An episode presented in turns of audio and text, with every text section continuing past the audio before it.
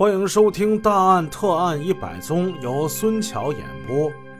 上回故事我们说到，犯罪分子杨青抢枪杀人，携带爆炸物天梯炸药，他留下了几具尸体和打伤的战友，已经消失在机场的夜幕之中了。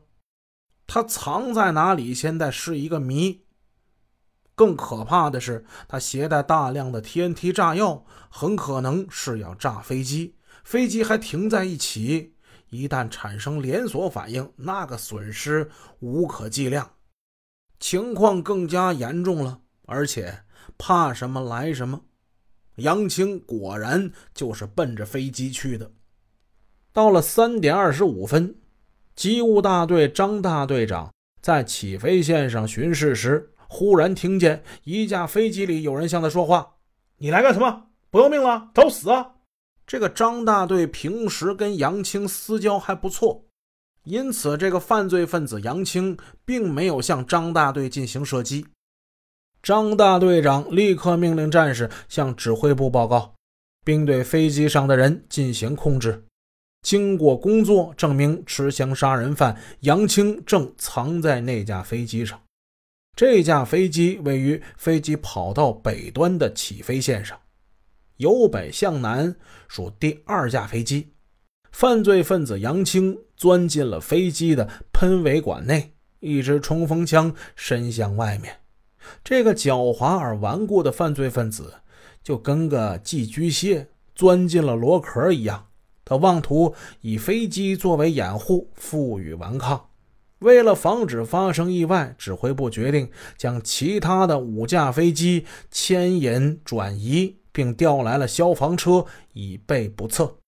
持枪的歹徒躲在飞机的喷尾管内，对他没法射击，也难以接近。这可怎么办呢？指挥部通过大喇叭筒子开始喊话：“啊，政策公示。”这时候就得攻心为上，攻城为下了。最好是犯罪分子自己缴械投降是最好。哇啦哇啦喊了半天，指导员也出来做他的工作，但是这个犯罪分子呢，顽固不化，负隅顽抗，说多了吵得他心烦，汤汤他还来两枪。有人提出这么一个方法：杨青现在不是躲在飞机喷气管那吗？咱们呢？干脆发动飞机，哎，巨大的气流喷也把它喷出来，不喷他个重伤啊，也喷他个半死。这个提议很快就被否定了。犯罪分子是持有炸药的，如果他铤而走险引爆飞机，那对国家的损失是多大呢？很明显，这招不行。有人又提出，干脆啊，释放化学烟雾，呛也给他呛出来。呛不出来，给他晕迷糊也行。指挥部最终没有考虑这一条，因为于洪机场附近有很多的工厂，工厂里有的还住着人呢。这样做会殃及附近的居民。最终，这个建议也没被采纳。时间在分分秒秒的流逝，几个小时很快就过去了。天黑中，正义与邪恶在对峙着。眼看着天光放亮，犯罪分子杨青，他仍在顽抗，还恶狠狠地扬言：“我告诉你们啊，谁要是敢逼近我，我就把飞机给炸了！我跟他们同归于尽！我看你们谁敢过来！”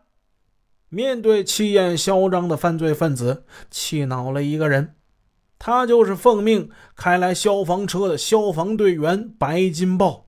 白金豹跟战士钱世伯他们主动请战，要求捉拿犯罪分子。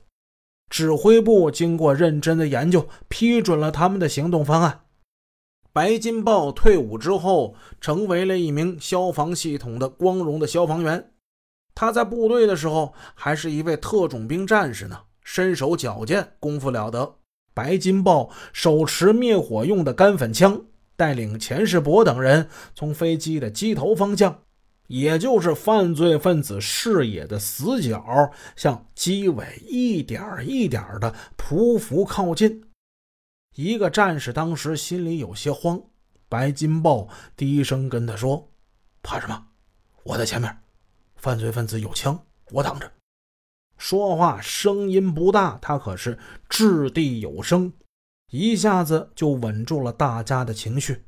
白金豹接近这飞机的喷尾管了，只见他一跃而起，用干粉枪紧紧挂住了尾喷管，对准里边猛喷干粉。啊！霎时之间，烟雾缭绕，腾云驾雾，就跟就跟那《西游记》里来到凌霄宝殿差不多。犯罪分子杨青他没有料到这一招，他被强大的干粉流给打得晕头转向，最后他一只手耷拉下来不能动了。钱世博、白金豹立刻上前将他生擒活捉。此时已经到了中午十一点五十五分了。就这样，大智大勇的军警战士们协同作战，在极其危险跟困难的情况之下，擒获了抢枪杀人案犯杨青，并保护了国家财产。英勇的白金豹钱世博得到了嘉奖。他们大无畏、不怕死的精神，值得所有人学习。大家在赞颂我们的英雄的同时，不要忘了那些。幕后的默默付出的人们，他们也是英雄。痕检、摄影、法医，他们一个个可都是冒着生命危险工作的。特别是罗法医，今年他已经六十了，在面对危险的时候，他挺身而出，冲在法医的最前面。这样的人，你说我们能不爱他吗？我们都爱罗法医，听友爱他，主播也同样爱罗法医呀。